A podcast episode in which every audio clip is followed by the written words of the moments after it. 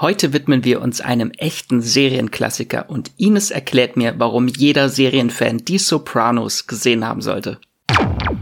Herzlich willkommen zu einem neuen Streamgestöber-Check unserem Kurzformat, in dem wir nicht nur aktuelle Serien, Staffeln und Filme auf ihre Snackability prüfen und schauen, ob sie sich lohnen, sondern auch einen Blick auf vergangene Serien-Highlights und Klassiker werfen.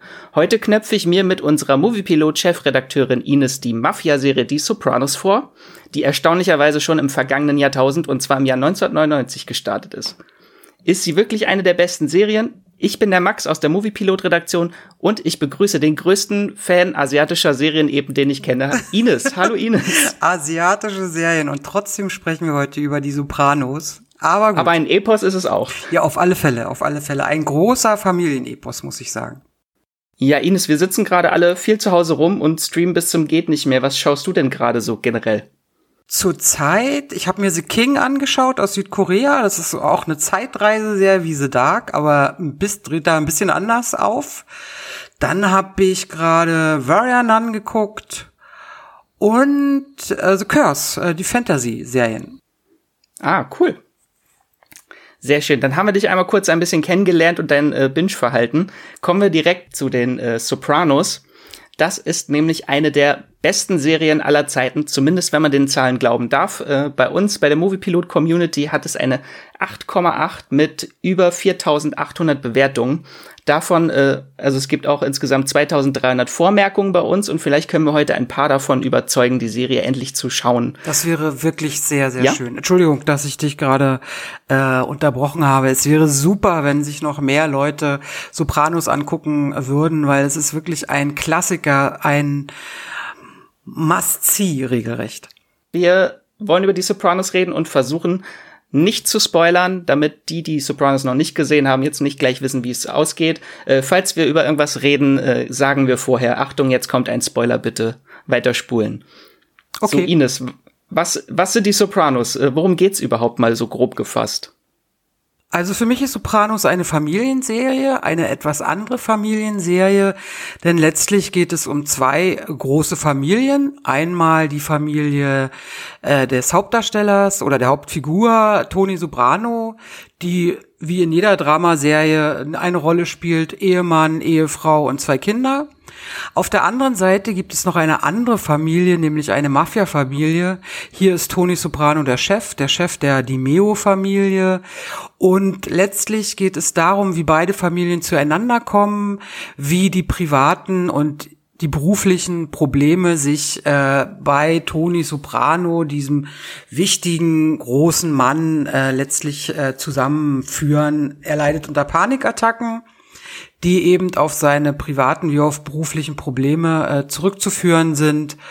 Und, und jetzt kommt der Clou der Serie, er geht als Gangster in eine Psychotherapie. Und das ist schon hochinteressant. Ein Gangster, der sich auf den Stuhl setzt äh, und letztlich wird die ganze Geschichte darum erzählt, wie er damit umgeht, dass er eben eigentlich alles hat, was man sich so vorstellen kann, Haus, Familie, Geld ohne Ende, aber eigentlich doch trotzdem unglücklich ist. Und das finde ich eine schöne Prämisse für eine Serie.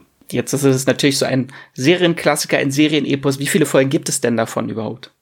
Äh, es gibt erstmal sechs Staffeln, die haben die eins bis fünf haben 13 Folgen. Die letzte finale Staffel hat dann 21 Episoden. Also insgesamt sind es, glaube ich, über 60 dann, wenn man zusammenzählt. 86 sind es, glaube ich. Ah, okay, okay. Gut nachgerechnet, Max. Schnell nachgerechnet ja. im Kopf. ähm, äh, wo kann man denn die Serie streamen? Die lief ja ursprünglich in den USA bei HBO damals, aber in Deutschland, wo gibt's die jetzt gerade zu gucken? Äh, bei Sky Ticket kann man sie im Abo schauen. Bei Amazon Prime kann man sie auch schauen, da muss man es dann aber bezahlen. Äh, andere Streaming-Dienste haben sie auch verfügbar, Google Play und iTunes, da ist ebenfalls zu bezahlen. Und ich selbst habe eine wunderschöne DVD-Box ähm, im Regal, die ich gerne auch an Freunde und größere, bessere Bekannte verleihe. Und die ist schon äh, durchs Land gewandert. Sehr schön. Ich hatte auch die äh, einzelnen Staffeln auf DVD, aber Äh, umzugsbedingt musste ich sie dann aus Platzgründen irgendwann mal leider verkaufen. Die Sopranos hast du weggegeben. Ich, ja, ich trauere ihnen ein bisschen hinterher. Wie oft hast du denn, hast du die Serie komplett gesehen? Wie oft hast du sie schon gesehen? Also ich habe sie äh, komplett durchgebinged. Äh, das war echt, äh, ich war absolut fasziniert und konnte dann gar nicht aufhören. Das ist vielleicht gar nicht so gut. Ähm, ich finde, dass so im Nachhinein so das eine oder andere Ereignis doch so ein bisschen Zeit braucht, um zu sacken. Also vielleicht sollte man sich ein bisschen mehr Zeit nehmen als ich damals.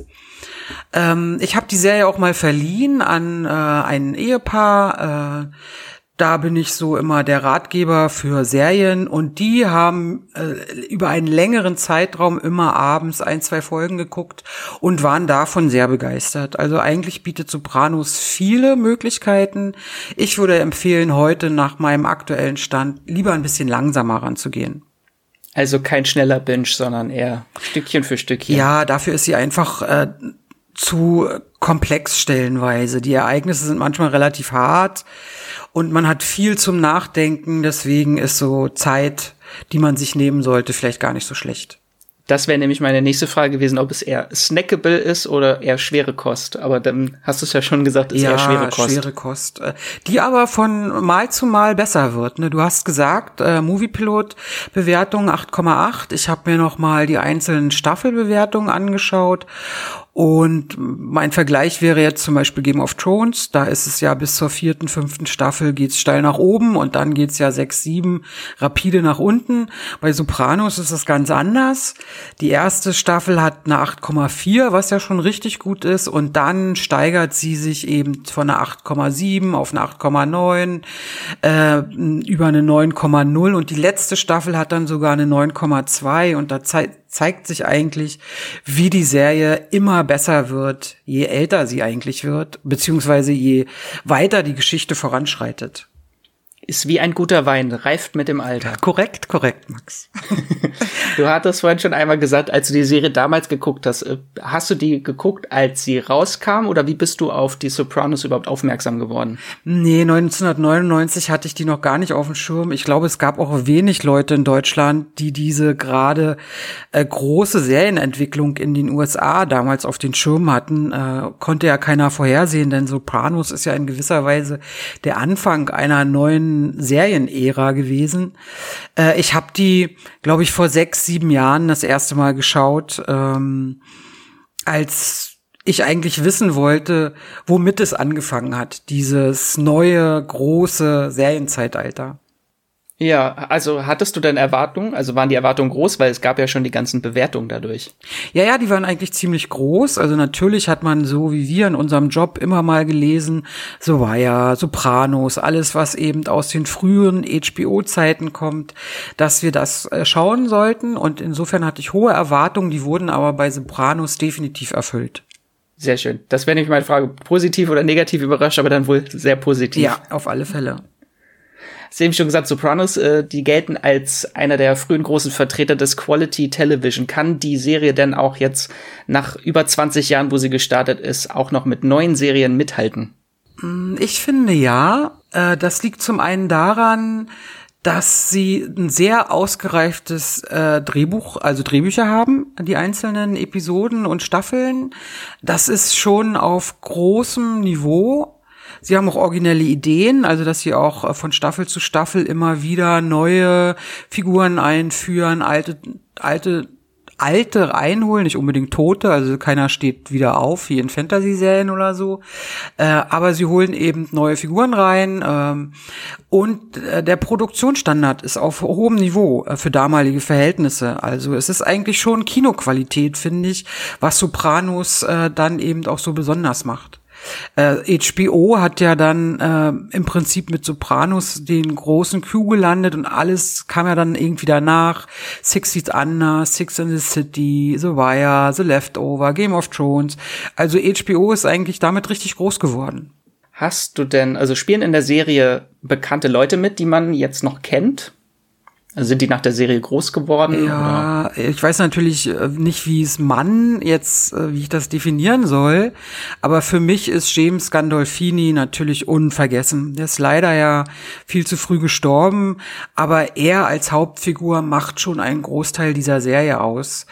Er ist eben so eine echte Urgewalt. Also erstmal körperlich mit seiner Statur ist das schon eine Masse, die dir dann da auf dem Bildschirm gegenübertritt. Aber dann eben auch seine Art, wie er da einen Gangsterboss spielt, sein Macho-Gehabe, seine Autorität und trotzdem immer diesen kleinen Kick Verletzlichkeit zu haben, das ist schon was ganz Besonderes. Also er hat ja zum Beispiel auch keine, also seine Figur jetzt als da, äh, er hat ja keinen Skrupel, einen sehr guten äh, Freund um die Ecke zu bringen. Ähm, aber trotzdem ist er irgendwie faszinierend. Ähm, man ist zwar abgestoßen stellenweise von dem, was er tut, aber trotzdem eben sehr fasziniert von der Persönlichkeit. Ist so ein schmaler Grad immer so zwischen ja ruchlosen Gangster und Familienvater. Korrekt, korrekt. Äh, und letztlich ist er ja auch so die Blaupause für viele, viele andere Figuren danach. Äh, Frank Underwood aus House of Cards erinnert mich häufig an ihn oder eben auch Thompson aus Broadway Empire. Es sind ähnlich angelegte Figuren und er ist da einfach der Beste.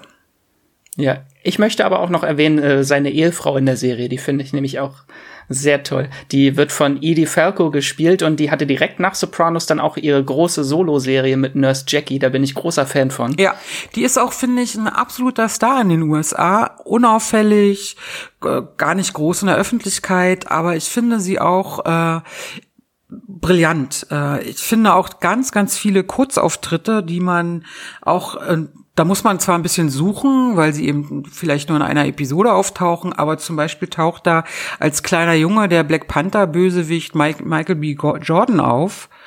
Mhm. Äh, Sidney Pollack ist zu sehen, Ben Kinsley, Peter Bogdanovich. Ähm, also die haben auch dann alle erkannt, wie wichtig äh, Sopranos ist und hatten eben diverse Kurzauftritte. Das finde ich schon auch interessant. Hast du denn in Sopranos jetzt mal, abgesehen von äh, Tony Soprano, eine Lieblingsfigur? Das, er ist ja sonst außer Konkurrenz. Ja, jetzt fällt mir aber gar nicht ähm, der Name eines. Spielt, der spielt so ein bisschen den Nachfolger von Tony.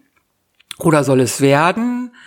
Und dann entwickelt sich aber seine Figur in eine komplett andere Richtung. Er will ein bisschen eigenständig sein, äh, sein eigenes Ding machen, hat dann auch eine Freundin, rutscht ein bisschen ab und so weiter. Also diese Figur des Nachfolgers finde ich ganz spannend. Letztlich ja auch den Sohn, äh, der ja eigentlich auch dann als Nachfolger gehandelt wird, wie der eben damit umgeht, dass sein Vater äh, einer der größten Mafia-Bosse äh, der Region ist. Oder die Tochter, die sich wehrt, äh, ja, stimmt. zum Anfang ähm, völlig anderen Weg einschlagen will, in eine NGO gehen möchte, was Gutes tun will, um dem Vater was entgegenzusetzen. Ja, und letztlich ähm, landet sie dann doch dort, äh, wo es ihre Eltern vorhergesehen haben. Und das sind alles spannende Entwicklungen von den einzelnen Figuren, die eben die Serie so schön machen. Ja, ich glaube, äh, den Charakter, den du meintest, ist äh, Christopher Moltisanti. Ah ja, genau. Danke, dass du dich daran erinnerst, Max. Auch so eine Geschichte, wo es um äh, Verrat ging ja, später. Ja, ja, ja. Sehr, sehr tolle Figur. Genau, ich war auch genau. großer Fan von seiner Freundin. Die taucht dann übrigens in Sons of Anarchy wieder auf. Genau, die auch so ein bisschen ähnlich ist wie die Sopranos. Ja, das ne, stimmt. Im, äh, Biker-Milieu. Ja, ja, ja. Ähm, was habe ich denn noch für Fragen? Was sind deine Highlights in der Serie? Wir haben ja jetzt schon ein bisschen über die Figuren gesprochen, aber so Handlungen, äh, was sind da so die Highlights der Serie, die einen erwarten können? Na, ähm, wenn man so zum Anfang guckt, sind Enten ganz wichtig. Kleine Enten auf dem Teich. Das will ich jetzt gar nicht verraten, wie das passiert, aber es ist schon interessant, dass bei Mafia denkt ja niemand an irgendwie welche kleinen, äh, niedlichen Entlein auf äh, na, eben schwimmend auf einem Teich. Aber sie spielen eben für äh, Tony eine ganz besondere Rolle, weil er eben eigentlich einen Burnout hat. Das muss man schon so auch feststellen. Als Mafia-Boss äh, fällt er einfach mal um und kann das nicht so richtig orten. Und ich finde eben diese diese Sitzung mit der äh, mit der Ärztin in dieser ähm, Praxis äh, hochspannend wie die sich unterhalten, wie er eigentlich immer nicht verraten darf, was er eigentlich macht und dann doch die sie etwas rausbekommt und so. Das sind, äh, finde ich, richtige Highlights für mich. Äh, dann gibt's ein, zwei brutale Szenen, äh, wo man einfach nur erstaunt ist, mit welcher Explosivität dann ja, äh, Gandolfini seine ganze körperliche Wucht äh, da zum Ausdruck bringt. Das ist hohes Niveau. Ähm, gibt es für dich so einen, der, den größten What the fuck Moment in der Serie? Den, das fragt auch Andrea immer sehr gerne. der größte What the fuck Moment? Ja, das Ende. Also das Ende war schon äh, ziemlich frustrierend damals schon beim. Äh Sollen wir kurz einmal Spoilerwarnung, falls ihr gar nichts wissen will, wollt, dann einmal zwei Minuten vorspulen. Ach, ich verrate gar nicht, was passiert. Ich sag nur, es ist offen. ja. Genau. Äh, es ist offen und das hat bei vielen Zuschauern richtig viel Frust damals produziert. Also das Finale vielleicht noch so viel, das war ein echter Straßenfeger, also da sind Leute wirklich, die wollten unbedingt, das heißt, das Finale heißt auch noch, die Sopranos schlagen zurück. Also wie wird die Serie enden?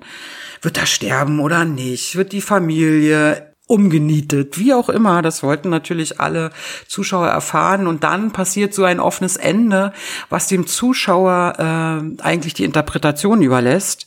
Hochspannend finde ich, äh, weil es eben äh, nicht das Gute auf einmal siegen lässt oder das Böse vernichtet, wie auch immer.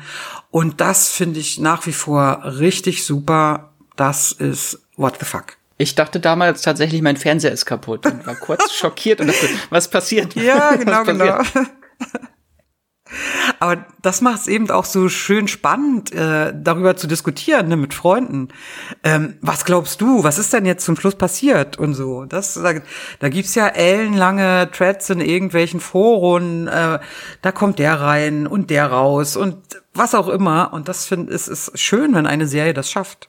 Ja, und dann werden Blicke gedeutet. Genau, genau, genau. Ähm, Nochmal etwas globaler mit äh, welchen Serien oder Filmen kann man das denn vergleichen, die Sopranos?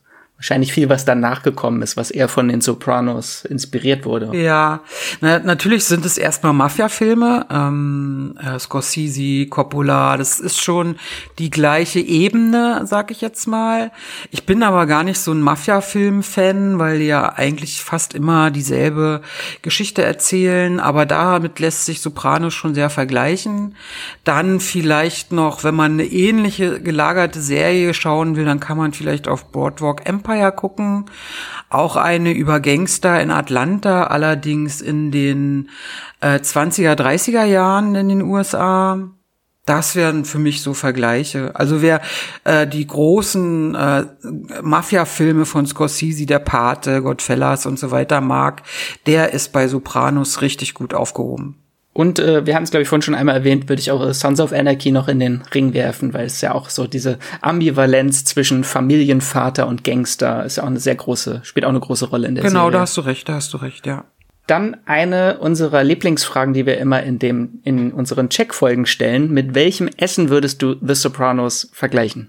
Na, Sopranos ist natürlich Nudeln, Spaghetti, also das klassische italienische Essen mit einer mit einem roten Pesto. Äh, nun bin ich Vegetarierin und würde jetzt kein Fleisch empfehlen. Ich würde mal sagen, rote Beete Pesto, so richtig doll rauf. Und dann äh, einen schweren roten Wein, was allerdings auch nicht, was nicht unbedingt passt, aber vielleicht kann man einen schweren weißen Wein noch nehmen. Also der sollte schon, ein Portwein würde vielleicht auch passen. Ähm, genau. Das also, also es ist ein sehr sättigendes Essen. Genau, genau. Dann äh, würde ich jetzt noch mal zu so einem kurzen Endfazit kommen. Für wen lohnt sich die Sopranos? Äh, für mich lohnt sich das für, oder ich würde die Serie an all jene empfehlen, die auf Figuren achten, auf Nebenfiguren, auf Hauptfiguren und mögen, wenn sie eine Entwicklung in den Figuren mitbekommen über einen längeren Zeitraum wenn sie äh, richtig sehen wollen, wie die äh, Figuren denken und ticken. Äh, das ist bei Sopranos, finde ich, richtig schön. warum ist er so oder warum ist Tony Soprano so, wie er ist? Wie ist er geworden? dann hat man, glaube ich, oder sagen wir mal so, Menschen, die das mögen, werden bei dieser Serie definitiv bedient werden. Alle, die sich äh, mit Mafia, Gangstern, Kriminalität beschäftigen, für die ist Sopranos auch etwas. Wenn ihr nur Breaking Bad gesehen habt, dann müsst ihr Sopranos mindestens auch noch gucken. Ja, auf alle Fälle. Zumal Sopranos ja, wie gesagt, das ist der Anfang von all dem, was später kommt. Und dann kann man auch alles, was später kam, eben besser einschätzen, weil man dann sagen kann, ach, das gab's schon oder oh, die haben es verändert, die haben dem einen schönen neuen Dreh gegeben. Und insofern, also aus diesem ein bisschen analytischen, wissenschaftlichen Blick ist auch Sopranos sehr interessant. Natürlich ist es aber auch absolut eine unterhaltende Serie. Also man kann das wissenschaftlich und analytisch auch weglassen. Man wird dort in sechs Staffeln sehr, sehr gut unterhalten. Das ist doch ein schönes Fazit. Danke jo. dir. Okay. Wenn ihr noch thematische weitere Folgen von uns gerne hören möchtet jetzt, dann habe ich noch ein paar Tipps für euch. Und zwar äh, haben wir auch über einen weiteren HBO-Hit gesprochen. Und zwar unsere beiden Jennys und der Matthias haben ein Jahr nach dem Finale nochmal das Serienphänomen Game of Thrones Revue passiert, passieren lassen. Äh, das ist die Folge 42. Dann, wenn ihr noch weitere abgeschlossene Serien-Tipps braucht, dann haben wir zehn Jahre nach dem Lost-Ende, haben äh, Esther, Matthias und Andrea nochmal geschaut, was Lost so besonders gemacht hat. Das ist Folge 45. Und noch eine Serie, die ich euch von mir persönlich ans Herz lege, ist, haben wir eine kleine Check-Folge zu Normal People gemacht. Das ist eine schöne kleine Serienperle und da schwärme ich unserer Andrea von der heißesten Serie des Jahres vor. Das ist Folge 61. Liebe Ines, wo bist du denn außerhalb des Streamgestöbers noch zu lesen? Äh, bei Moviepilot, klar, des Öfteren. Ähm, dort insbesondere mit Zahlen, weil ich Zahlen so liebe, werden werte ich da die Daten manchmal aus. Äh, ich bin zwar noch auf Twitter und Co unterwegs, aber nicht wirklich. Das ist eher so marginal. Eher auf Dann Moviepilot. hauptsächlich auf Moviepilot. Ja, korrekt. Und wenn ihr draußen noch äh, Feedback an uns habt oder Themenwünsche für weitere Checks und Serien, über die wir mal sprechen sollen, dann schickt uns gerne eine E-Mail an podcast.moviepilot.de. Wir freuen uns immer über Mails von euch und antworten auch immer gerne. Wir hören uns nächste Folge wieder und bis dahin bleibt gesund, bleibt zu Hause und viel Spaß beim Bingen. Tschüss. Ciao.